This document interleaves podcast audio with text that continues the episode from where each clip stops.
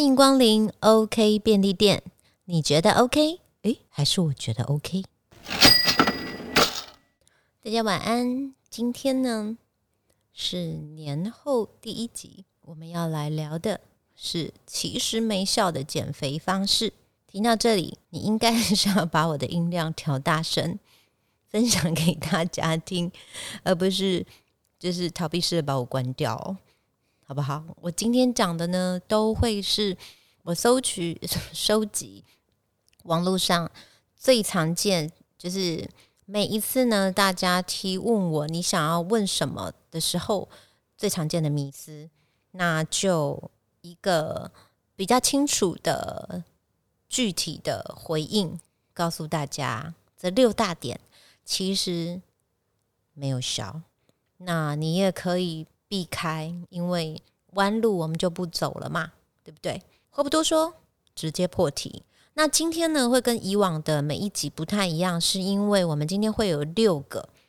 其实没效的减肥方式，然后我会一一先把标题告诉大家，但是我直接就会回答，所以我前面就不会一次告诉大家，因为这个题目我个人会比较小心，也会比较啊中肯的去回答。因为我希望让大家不要呃一下子处于在一个很沮丧的状态，因为我并不是要泼你冷水，我只是要告诉你为什么，然后就不管是从饮食还是运动这两个方向切入，那你就比较不会道听途说，然后你也不会去伤害你自己的身体，更重要的是你会更有效率的达到减肥的一个目标。第一个。水果很健康，肚子饿了就多吃水果，就不会胖。嗯，首先我觉得先来聊聊大家对水果的几个认知上面的误区。第一个，我们普遍性会觉得水果的热量是低的。好，但我们通常忘记一件事情，就是水果的含糖量都不低。所以一般普通的水果含糖量大概我们可以这样想，就是大概在十。出头趴，但很多水果，像是榴莲、香蕉，可能甜度、含糖量哦，都在二十 percent 左右。所以一大根香蕉那个热量，其实跟半碗饭是差不多的。所以一般来讲啦，我觉得水果越甜越好吃。可是你就不要忽略它，它的含果汁果糖的含量也越丰富。那这个情况会比较不利于减肥。而且偏偏很多受欢迎的水果都是属于高果糖的水果，所以讲到这里，大家应该就会默默放下手边的甜度很高的水果们。第二个，只要不吃淀粉就会瘦，这样说好了。我觉得不吃淀粉坏处很多，可是说真的啦，也没有什么太致命的坏处。所以我觉得这可以看个人的第一个饮食习惯，还有再来的是看你要求的效率。所以你应该听到我背后隐藏的意思了，就是不吃淀粉不等于高效率的减肥，因为其实碳水提供的能量是相对快的。就是如果你是有运动习惯，而且特别是高强度运动的习惯的人，你需要很多的爆发力的话。说真的，你不吃碳水，你的身体会在一个比较虚的状态，你马不烂，你就会动不起，动不起来。那讲一个比较深入的部分好了，就是碳水会带来胰岛素的分泌嘛，所以这个其实我们网络上也可以搜寻到，就是各种碳水减肥法的一些理论的基础根据。可是我觉得每一个问题哦，都是一体两面的。虽然好像就是应该是说胰岛素它可能容易相对容易让人胖，可是几乎我所有的合成代谢它也都有参与哦，所以嗯长肌肉长脂肪它都存在啦。所以如果你是想要借由不吃碳水的饮食结构，我只能说它对于营养的利用率其实是在会在一个相对奇怪的状态。因为碳水就是功能嘛，那蛋白质，我们我们这样说，你们可能会比较清楚，就是碳水是功能，蛋白质修补生机体，那脂肪维持激素跟维生素的水平，还有一些特定的器官的需要，所以如果你要打仗，你总是需要各种不一样的呃，比如说要骑兵，要弓箭手，要将军，要步兵，就是它缺一不可，就是可能缺一缺了某一种呃伙伴，就是你也不能不是不能打仗，可是你觉得可能不一定会赢嘛，所以这个就是我讲的效率，就是你的利，就是你的。成军的队伍只要有缺失，那你的利用率就不高，所以你由此就可以想象。所以我个人啦，如果这一段你听到这里还是不飒飒，我就比较直接的建议是：如果你是跟我一样，你是需要吃碳水的人，那你就是吃那种选择纤维的含量偏高的。举例来讲，就是燕麦啊、玉米做成的啊，然后。好的淀粉，就像我们讲的，嗯，番薯、根茎类、冬粉，这样应该大家就会比较有认知。那一样，这个在我之前的著作里面都有一个比较明确的，或者是我的好朋友林家静医师，他是功能性的医学博士，那他也在他的著作里面有提供非常多的四三二一黄金饮食法，我觉得他都非常明确的告诉大家怎么样去相对相对健选择相对健康的。食物。那如果呢，你是真的就是非常爱吃饭的人的话呢，就建议你在吃饭的同时，就是同时也要吃大量的深绿色蔬菜，因为我觉得纤维纸它有一个好处，就是这些纤维它就有一点点像，如果我们打翻水，你把一个抹布就这样盖上去，它就比较不太会让水就是很快速的流动，它只是减缓吸收啦。让大家听懂，所以我讲的并不是说它会阻断哦，这是不一样的用字哦，所以我们还蛮害怕看到人家用阻断这两个字，因为其实是不太一样的概念。但是至少它可以减慢吸收的速度。那对于我们人人来讲，就是特别你是那种会爱乱吃、无法控制的人，你一定要做一件事情，就是你要让你的血糖不会出现太大的波动，因为人在一饿的时候，情绪如果不好，就是你的血糖忽高忽低嘛。那你如果在很饿的时候，你又疯狂的，你知道狂磕饭、精致淀粉，你其实你那个血糖一下子就会升很高，那它很容易造成你又感觉上，你就会觉得自己感觉更饿，吃更多。那其实你是没有那么饿的，所以为什么会容易胖，就是这样的，嗯，就是恶性循环，大家可以参考。再来是呢，有人问我说，低卡零热量的。零食其实比较没有负担，就可以一直吃。好喽，前面先跟大家讲，对于我来讲，我把零食很广义的分类在只要一日三餐以外的所有食物，对于我来讲都叫做零食。那为什么女生一般来讲比更喜欢吃零食？大家感觉上，其实我觉得有两个可能的原因啊，就是第一个，我们女生比较受那种瘦就是美的审美导向。所以，大部分我周遭的女生最或者是网友都最容易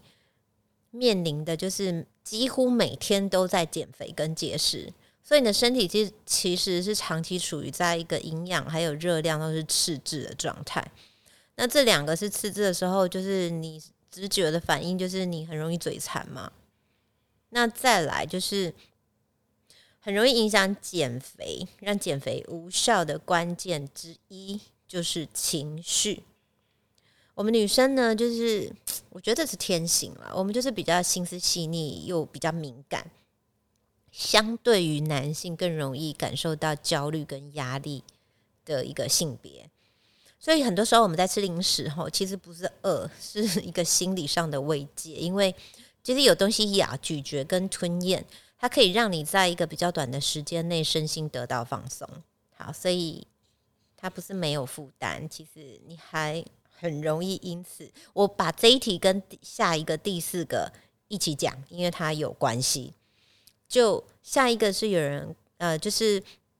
大家会常以为少量多餐真的有利于减肥吗？好喽。我要讲回来，刚刚上一题，低卡零热量的食物是不是没有负担就可以一直吃？我觉得很多人吃零食，你的少量多餐那个餐的定义有误。很多人那个很多餐也会把零食放在一餐，因为很多人会嘴馋一直吃，就是因为觉得说哦，有人说要少量多餐就可以帮助减肥，所以你只要一直在一个进食的状态，你就不会吃，就是不会在单顿就是单一的，譬如说三餐里面吃进更多的东西。我觉得这个东西是很好啦，如果是真相的话，我觉得不一定，因为很多人误会了少量多餐的定义。其实它会变成是乱量多餐，就是你变成一整天都一直在抓抓抓吃吃吃吃，然后你在吃的时候你没有去做选择，你只是觉得它变少了，然后分很多次进食，它就是大家会忘记热量是总量，所以其实你很有可能在这样的情况下，你吃进的热量比你一天只正常吃三餐还要多，而且其实这个里面有一个很隐藏的 bug，大家不知道的是。你其实，在吃这种零嘴类、零食类啊，你会造成的一个最大的问题，不只是热量，而是是你的饮食不均匀。所以在你的饮食不均衡的情况下，你的工厂它就是没有作业能力嘛，它没有产能，它基本上它就是更容易让你的身体更容易发胖。然后再来是你很容易变成是，你会为了要有一个进食的状态，你就还不饿，你就会硬逼着自己吃。那你血液里面应该说你的血糖，还有你肝脏里面的糖，就是它一直在一个很有盈余的状态，所以你的胰岛素它会频繁的在分泌，在一个那种很高水平的情况。我觉得它的另外一面就是你的脂肪是没有什么机会燃烧的，所以我觉得大家可以参考了，因为现在也越来越多的研究已经证实，就是大家会想要少量多餐，是因为可以提。就是觉得这可以提高代谢率嘛？可是现在就是慢慢越来越多研究在在证实说，基本上不会有太大的差异性。所以我觉得大家也可以就是就两个前提下去想这件事情，就是少量多餐，其实重点会看在你的少量，你的少量里面到底吃的是什么？也许你的少量里面那个选择是不利于减肥的食物。然后再来是你的多餐，因为有的人可能多餐是午餐，有的人多餐是八餐，所以你必须要很清楚的知道你到底吃了些什么，然后你吃了吃吃东西的顺序，还有你吃东西的习惯，你最好拿张纸或者帮自己拍照，我觉得它会有一个比较精准的判断依据。接下来第五题，狂吃之后再进行断食，诶，都就是这一题，我还是会觉得，就是这是一个。我在第六题会很完整的讲一个很长的段子，大家就会 不是段子，就很短很长的解答，也许就可以把前面一到五的问题全部都回答到。因为其实这些东西都是互相有关联的。我必须先这样问了，就是你们先忠于自己的心理好了，就是想吃就吃。可问你今天忍过了，明天你还是会饿啊，所以你到底就是你觉得你的那个吃是不是一直处于在一个？暴食的阶段，因为很多人会觉得说，就是断食之后再暴食是一个很快乐的事情。我们这样举例好了，皮下脂肪它很像一个水库，就是你一边倒水一边排水，到底是瘦还是是胖，其实它取决在那个放水还有蓄水的速度。所以，如果狂吃之后，然后再用断食的方式，多久开始瘦，还是是一直在瘦？然后还是说你的断食执行的要多久才会瘦？我觉得最重要的一个建议是，就是其实不管进行多久，它其实对，因为很多种方式都会让你瘦。可是当你恢复常态的时候，你有家人会把你锁起来吗？还是你可以把自己拴起来？因为如果你在恢复常态的时候，你还是没有办法定时定量的去进食，我只能在这个问题的最后。跟你们说，就祝福胖愉快了，因为这就是也是一个大家常见的恶性循环。最后呢，最重要的一题，也是我今天讲的最长的一题，就是有运动就吃不胖。好，这一题呢的小标我会帮你们标一个。每一次有人问我这一题，我就会问他，反问他的是：吃不胖不等于身材好。所以这个是每一个人对于不胖的标准，其实是有落差，认知上的落差。我这样说好了，以我个人为例，我运动是为了很简单，就是保持身材，不是为了减肥。因为其实我在大部分人的眼里算是瘦的哦，只是因为我在处于育能界，然后处于一个对身材还有对身体的标准特别严苛的环境，所以我以自己为例，我要跟大家讲，如果你想要减肥，就是除了运动以外，你还是要注意饮食嘛。我常常在我的社群软体跟大家分享，就是体型靠练，体重靠嘴。因为如果你吃入的永远大于消耗的，就是这个东西是一个非常基本的概念，大家就会知道，就是达不到什么效果。所以我个人坚持运动，我也没有要为了要练出一块一块的腹肌呀，或者是很明显的肌肉线条，它不在于它不在于我追求的目标。我做的目标很明确，就是很明显的外观变化，就譬如说。穿衣服的样子，照镜子的样子，越来越接近我自己喜欢的样子。而且最重要的是，我追求的是一个比例匀称的身体。所以我现在的运动量说穿了不大，我就是每一天坚持十至少十分钟。可是这个每一天坚持至少十分钟，我还是不断的在已经过了四十岁的现在，在我身上看到各种惊喜的变化。所以我觉得，以我这个从四岁就开始运动，一辈子都在跳舞，现在四十二岁的人来讲，我只能告诉你们，坚持这两件事，坚持这两个字最重要。可是我后面也会告诉你，你的坚持有可能也是定义有问题，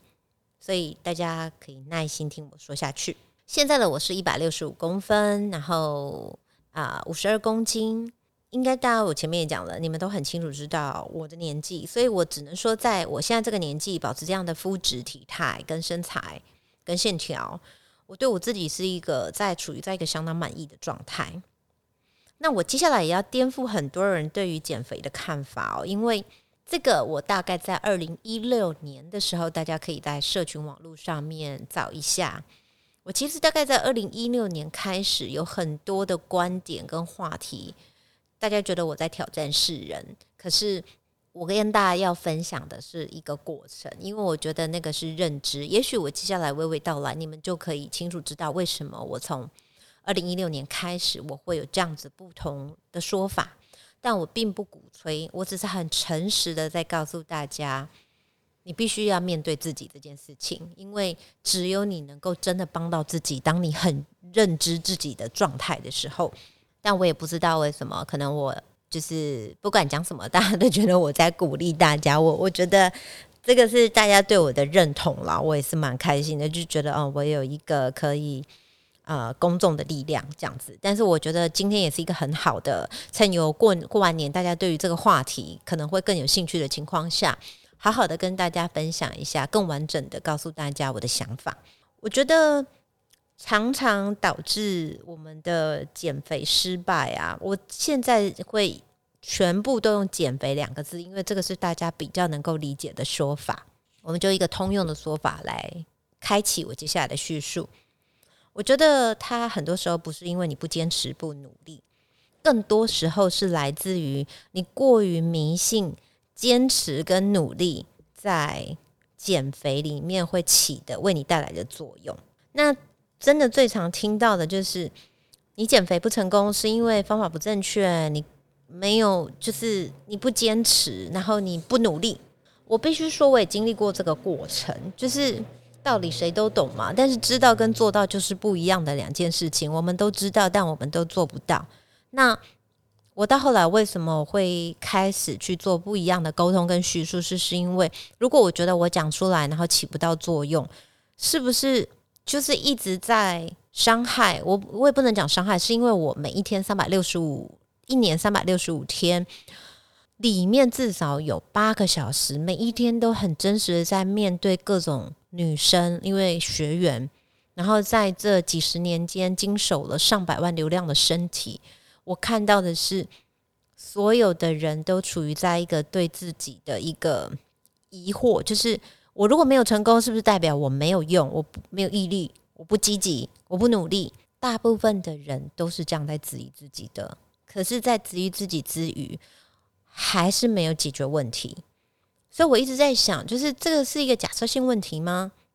是因为不成功，是是因为就是这种归类方式，所以你没有成功，就是代表我刚我们刚刚讲的这些东西都是你没有做到。可是我们最常就是遇到的问题，就是很多人一辈子都在减肥，但是真的从来没有减，没有成功过。所以我一直在思考，我怎么样可以更有效的分类跟归类，而且用帮大家归类的方式去找到一个啊，我们可以真的去执行的方式。可是前提是我要先跟大家讲，我没有从来不否认坚持跟毅力哦，因为这对于我来讲是。我是一个很自律的个性，我觉得这是一个非常优秀的品质。我必须说，我也常常想要放弃，只是我的基因里面有执着这两个字，所以我常常在想要放弃的那一刻，我还是在做些什么。可是我觉得，我也在我的四岁开始学舞到现在来讲，我发现持久跟坚持，就是有毅力，这个本身就是一个比较罕见的能力。基本上有毅力的人，我们都会很崇拜，因为我们就觉得这种人少有嘛。有这种品质的人真的很少有。就像我也觉得我很自律了，可是我常常很崇拜师长，因为就像我没有可能像他一样去念到博士，我觉得这个太难了。所以他如果相较，就是永远都还是会有比我们更有毅力、更优秀的人。所以我们常常去。觉得用自己的想法就觉得，如果我是可以吃苦的人，那减肥这个苦算什么嘛？我们一定可以违反人性去瘦下来，去减肥瘦下来。然后我们也常常在网络上看到很多文章，什么管不住身材，你怎么样？你啊，什么怎么跟人家说优秀？然后举很多成功企业家的例子。我常常在看这样的文章的时候，我只是在想，就是 成功的人其实真的也是算少数，不管哪一方向的成功。但我并不是是在用一种负面的心态，我只是觉得我们必须要很清楚的认知这件事情，就是有毅力啊这种个性的品质是罕见的。那没有这样子的个性，其实也蛮正常的。所以，我们其实不需要用我们每个人能够坚持的事情，其实是不一样的。不可以用单一事项就来把自己归类在我是一个无法坚持、无法忍受饥饿和疲倦，然后也无法坚持运动的人。我没有用，我觉得不行不行，我们不能够再这样钻牛角尖。我觉得我们要想的是，到底在这一件事里面，哪一件哪一个东西阻碍了我们想要坚持的心情？我们如果以减肥来讲，我通常都会这样帮助学员，我会先来，我们一起列表，我们把它拆成各种细小的重点。我其实最常最常跟学员讲的用字。不是坚持，我会说习惯。那有可能是因为我也会希望别人这样用这种说法对我，因为我也我也常听到，就是有人如果有人跟我讲说你就是不坚持，我也会觉得说我们好像 被责怪。可是有人如果问我说你愿不愿意跟我一起养成新的习惯，我就会觉得说好像没那么高不可攀。我我愿意一开始就以我这种耳朵硬的个性，我就觉得我试试看，好像可以。我们举例来讲好了，大家每天都会刷牙吧？就算不想刷，你睡前还是会刷吧？这个应该都不是我们基因里面就内建的，就是刷牙机制，应该是从小爸妈矫正。然后如果爸妈没有矫正我们，你自己因为没有刷牙带来的蛀牙的疼痛，就会 让你会提醒自己说：“好，我们要去刷牙。”所以为什么它会变成是一个自动化的程序内建在我们的？每一天的习惯里面呢，我讲到这里，大家应该就可以开始觉得说，你看嘛，我们每天都会刷牙，所以我们不是一个无法坚持的人啊，我们都有可能去坚持某一件事情，只要我们有意愿。可是，在减肥里面呢，我觉得它涉及到比较多的习惯，所以当它很多的时候，我们就会比较是下意识的用一个逃避的心。呃，心态或是心情，因为他一次要同步做太多事情了，所以我觉得他要很明确的分类，让你知道那个排序，然后你就会开始真正的从你真正开始想的事情去切入。那接下来呢，我就会再问学员一件事情，就是我会去了解他的真实需求，因为我觉得有真实的需求，你才会持续性的去推动这件事情。怎么说呢？我觉得大家可以想一下，不一定看周遭，就想想自己，就是嘴巴里说讲，说我明天开始一定要减肥，但是两个星期过后你还是没开始的人。还蛮多的，就像我，我有时候也会，我可能不是减肥，但我有时候可能会说，嗯，我明天开始，像我有一阵子就很迷法文，我说我明天开始就要学法文，我现在还是只会本周，就是就是我还是没有那个动机让我觉得我有真实需求嘛，就比如说我现在可能要谈个恋爱了，我就会立刻去就是学习，哎呦，希望师长不要听得急，对我现在已经不能再找人谈恋爱。所以，如果你真的被肥胖，就是这件事情啊，它已经完全就是困扰，就是已经真的深刻的困扰，你一定是可以马上开始的。对，因为它危及到你了，你有那个急迫性了。那所以我常常跟学员讲，其实你被你不被归类在胖，因为它对你来讲是没有那个危机感跟即刻性的。你也可能持续了两个礼拜或几天就放弃，那就代表你不被归类在肥胖。因为我们现在对于肥胖的定义其实是有很多种的。那好，接下来我们就把你如果不再肥胖，那你其实是对于就是我们讲的肥胖是危及你的健康。我们接下来就会把你归类在，也许你只是对自己的身体不满意。那我们怎么养成一个习惯，让你在没有察觉的情况下？你就慢慢的去啊理解你要从哪一步开始，所以我讲到这里，我其实要跟你们讲的是，我觉得坚持跟努力呢是一个描述事情的用词，可是我不会告诉你要怎么坚持，要怎么努力。所以接下来，好，我讲一个比较大家可能听了会心一激、这样扎一针的一句话，但是我们在这一个单元里面最负面，大概就只有这一句了。就我常常觉得，一旦你说我一定要坚持什么事情，其实你已经差不多会看到失败了。所以我在二零一六年讲出一句引起轩然大波的话，叫做“努力不一定有效”。为什么我会这样说？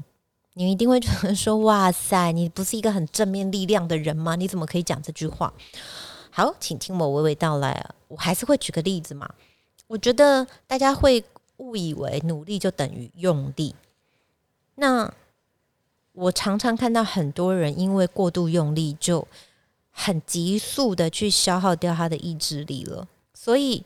当你开始想要，我们今天的大标还是是减肥了。所以，当你开始想要去实施一个减肥计划的时候，是在还没有开始的时候，你已经开始一直不断的迅速消耗你自己的能量。那也许一开始你会觉得好棒，就是精神气爽，你会觉得说我这么努力了，哇，我一定要持续下去。可是这个后遗症呢，就是通常哦，我以我自己的学员，因为我现在举的例子都是我自己学员的大数据，那不是我的学员，我就不再参考。因为你们应该也会发现，我大概不定期每半年、三个月，我就会在我的 Facebook 或者是 IG 搜寻，应该是说收集大家的回复。当做是一个参考的 data，其实平均每个人努力的周期就是两个礼拜，所以他们会跟我一起努力两个礼拜，然后就消失了。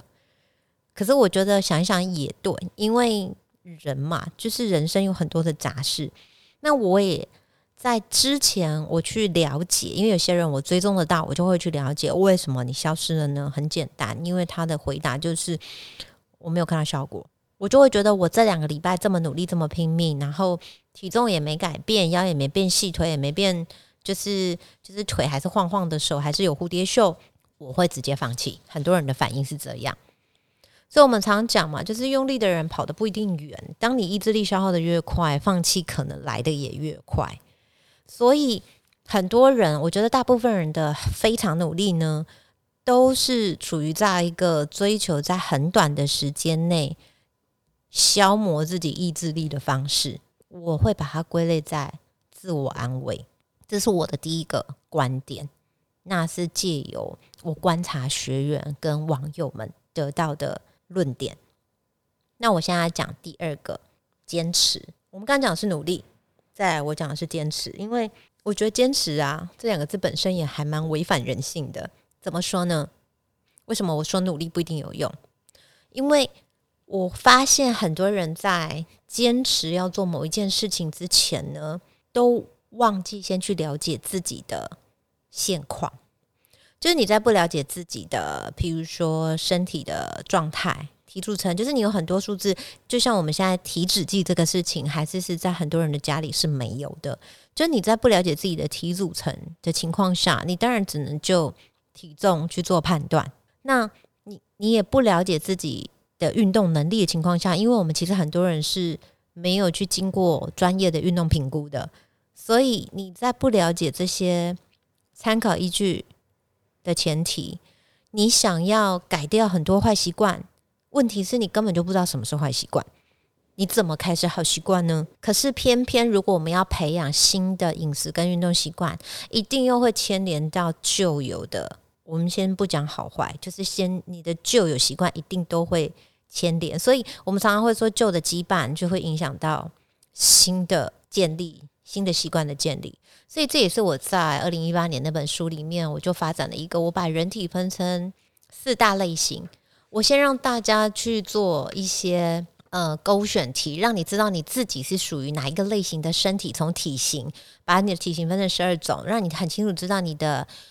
胸肩体型、腿臀，然后再去依你的个性，然后你这样子可以交叉比对出，你起码要知道你自己你的起点在哪里。有可能你的运动能力好，可是你的耳朵硬。有可能你的心理对于运动的认知，就是你是属于需要比较多资讯，你才愿意开始的开始的人，所以你就不能够在一开始的时候就盲目做很多的尝试。我觉得每个人都有自己的特质，而这些个性的特质呢，其实是会对你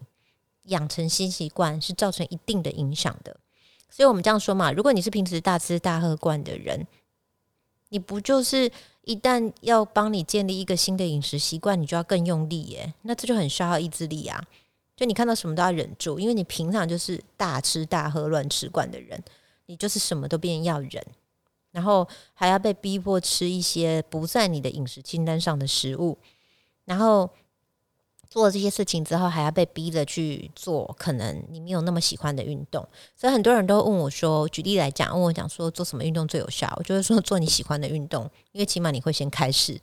你不要去听别人说什么哦，做什么什么运动才有效，因为它就算很有效，可是你不喜欢，你还是摆着，你不会开始。那与其这样，你先不要去想什么运动最有效，你就是会立刻开始的那个，对你来讲就是有效。所以，譬如说，像平常你就是一个饮食。习惯是相对健康的人，那你有可能在看到一个营养师排给你的，嗯，我们讲的调整的饮食菜单，你就会发现，诶，上面好像都是是你蛮习惯的食物嘛。那你当然就比较不需要这么用力，你的意志力就比较不容易被消磨，因为你会知道说，哦，反正这些食物它可能只是排序不同，可是是你熟悉的，你不需要这么用力才能够去接受它。所以每一个人的起点是不同的，所以你的达标、你的目标线呢？我觉得它它也不能够，就是是把它定在一个非常强硬的标准，然后让你在还没有开始之前你就先放弃。所以你怎么样去察觉那些会阻碍你自己养成啊？第一个，先去找到会阻碍你进步的旧习惯，所以你要帮自己做记录。譬如说，你爱喝饮料。那你就要知道，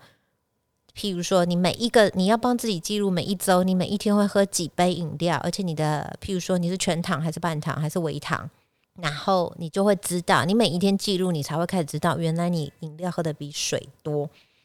你才会慢慢的去接受，哇，你饮料真的喝太多了，所以你要先了解自己。不要强迫自己在一开始就整个都憋着，去压抑你的强烈欲望，你才不会发疯。因为这个发疯就是会让我们放弃的一个最大的元凶。好，接下来我可能要快一点讲了，就是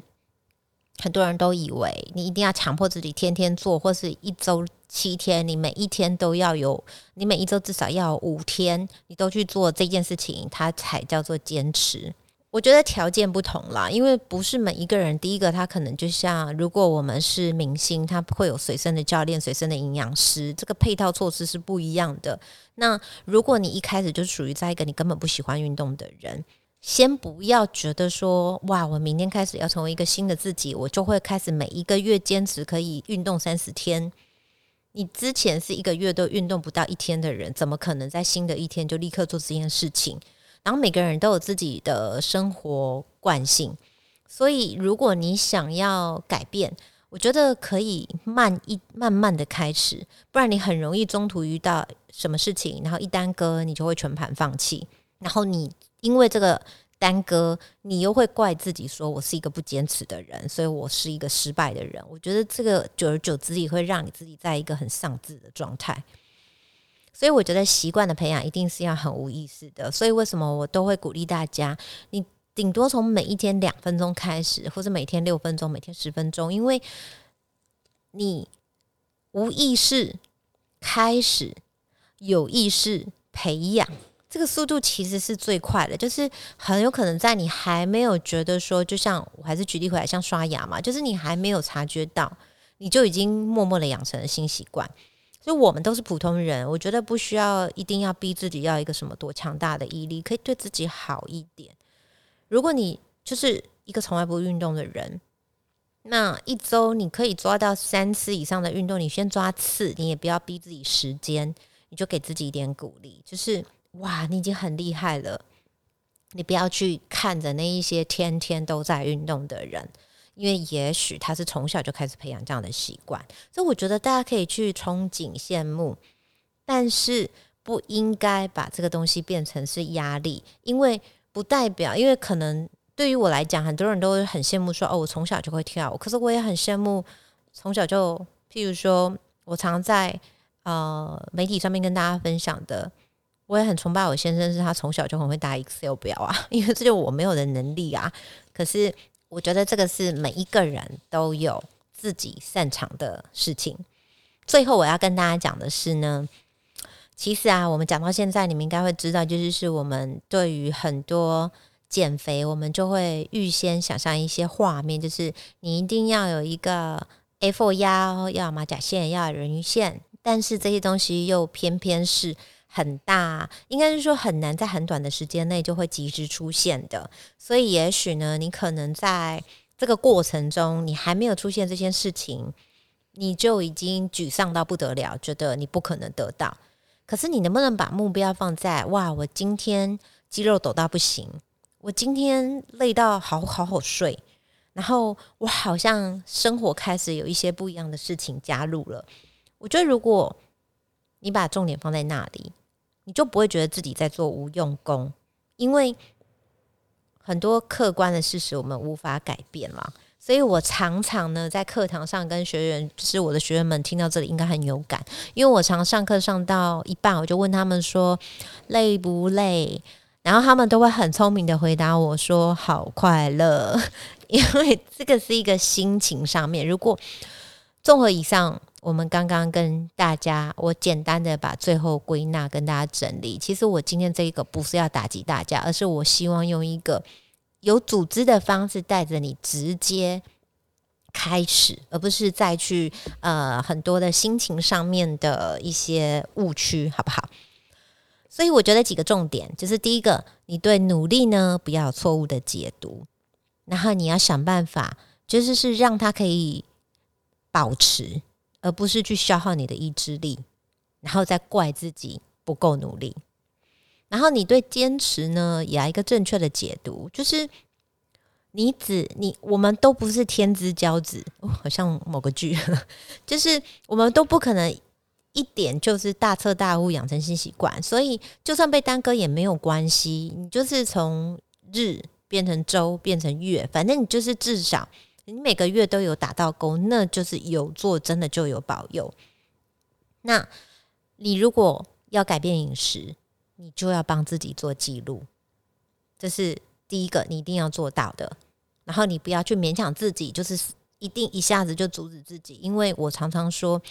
当你对自己没有设限的时候，其实你对很多东西，你有没有发现，当我们减肥的时候，我们很多东西又更想吃。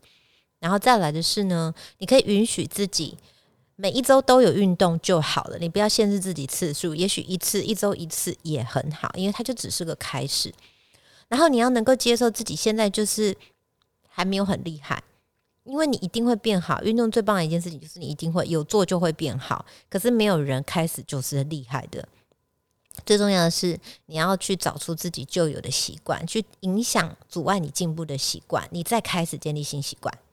最重要的一点是呢，你一定要改变对自己的一些不切实望、不切不切的预期，因为这个东西它是一个很大的阻碍。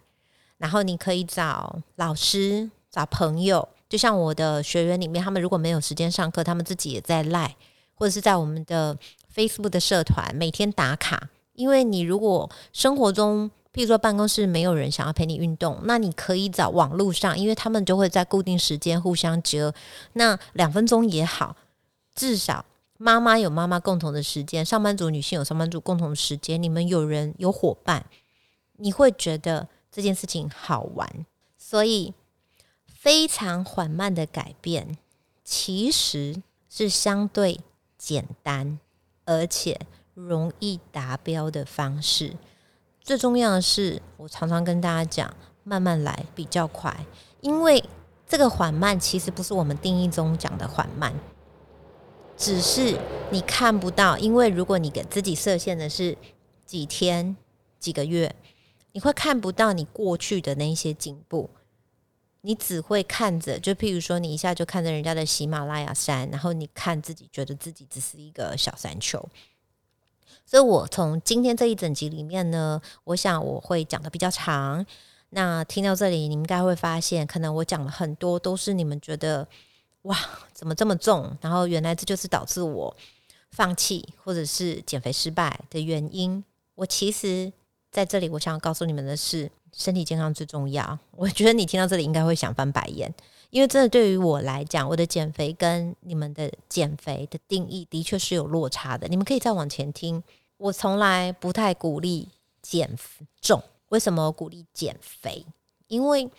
我们不需要被数字制约。可是你要知道，脂肪不能过量。那有很多的方式是会让你。就是对自己的认同度更高的，所以我很喜欢说锻炼自己的身体。对于我来讲，你的健康，你看自己顺眼，永远是排序最前面的事情。那我希望今天的分享可以让大家开始去有一些不一样的观点去看待自己的身体。OK 便利店，我觉得 OK 的人生小撇步。减肥人生小撇步，非常重要一件事情，非常重要，所以我要讲八次。不要吃减肥药，你会有很多天然的食物，或者是啊，我觉得大家都会心急，但是真的不要吃减肥药，不要借由药物来，除非你已经是就是医生开药，我觉得这是两回事。但是减肥药这件事情对你的身体。